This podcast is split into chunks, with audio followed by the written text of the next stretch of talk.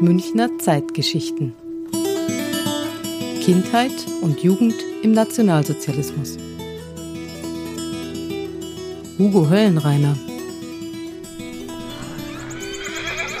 Giesing war fast noch ein Dorf, als Hugo Höllenreiner am 15. September 1933 geboren wurde. Dort lebte er mit seinen Eltern und fünf Geschwistern. Er erinnert sich an eine glückliche Kindheit. In Giesing hat mein Papa ein eigenes Haus gehabt und wir haben auch Pferde gehabt. Ich glaube 15 oder 17 Pferde. Er mit seinen Brüdern in der Deisenhofener Straße mit dem Konrad, das war der Onkel Konrad, in der Deisenhofer Straße 79. Wir waren auf 64 gewohnt. Wenn wir früh aufgestanden sind, sind wir auch schon vorher raus, vor der Schule schon. Dann sind wir zu den Pferde rüber und da haben wir die Pferde dann gestriegelt, haben auch ausgemistet, einstreuen und Hai geben und Haber, was da war, haben wir dann gefüttert. Wir waren richtige Bauern. Hugo Höllenreiner ist Sinto. Damals nannte man ihn Zigeuner. In der Schule wurde Hugo als Zigeuner beschimpft und verprügelt. Ich habe Angst gehabt, weil der Papa uns immer schon gesagt hat, nicht raufen, das will er nicht haben. Das heißt, wir sind Sinti, dass er wegkommt. Dann haben wir es auch nicht getan. Und Schulkinder können richtig gute Freunde sein am Anfang. Aber dann, wenn sie merken, du bist klein, dann geht auch der Freund auf dir los und alle gehen dann los, dann bist du hinten der letzte Dreck. Batsch, habe ich mal wieder einen ins Genick bekommen. Was war denn? Ich es gar nicht. Der Batschen hat wieder einen vor den anderen eine gekriegt. Also man war richtig am Boden zerstört. Und ich bin dann heimgelaufen. Da hat die Mama gesagt, was hast denn die Junge? Ach nix, Mama. Die Tränen runter. Ich habe gerade so geschwitzt, Mama. Es hat gerade so geregnet. Das hat mir wehgetan, dass meine Freunde mich dann schlagen ja. Und anspucken. Und das war das Schlimmste für mich. Aber Hugo lernte sich zu wehren und kämpfte um die Anerkennung seiner Mitschüler. Ich habe mir nichts mehr gefallen lassen. Ich habe mich retour geschlagen. Auch wenn wir rauskamen, waren drei, vier Stück schon unten in der Pause gestanden. Ich habe mich rumgehauen, mit denen das alles aus ist. Ich war nie der Sieger, aber ich habe fest zurückgeschlagen. Und irgendwie bin ich dann der Hugo gewesen in der Schule. Schon vor 1933, bevor die Nazis an die Macht kamen, wurden Sinti und Roma diskriminiert. Nach 1933 ging es nicht mehr nur um Diskriminierung. Als sogenannte Artfremde durften Sinti und Roma keine Reichsbürger sein. Sie verloren ihre bürgerlichen Rechte.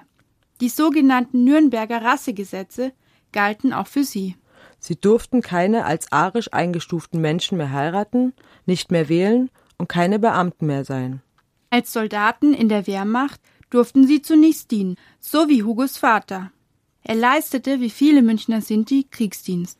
Erst im Herbst 1941 wurde die Rassenpolitik verschärft und er wurde entlassen. Mein Papa hat gesagt, ich war beim Militär, mich kann nichts passieren. Und trotzdem kamen sie da auch zu uns. Drei oder vier Uhr in der Früh haben sie uns rausgeholt von den Betten noch raus. Draußen waren Lastwagen gestanden. Da haben alle hoch müssen. Papa, Opa, Oma und unsere ganze Familie halt. Und beim Fahren schon ist die Oma krank geworden. Wir sind dann ins Polizeipräsidium gekommen, in der Edstraße. Da waren wir ungefähr zwei, drei Tage.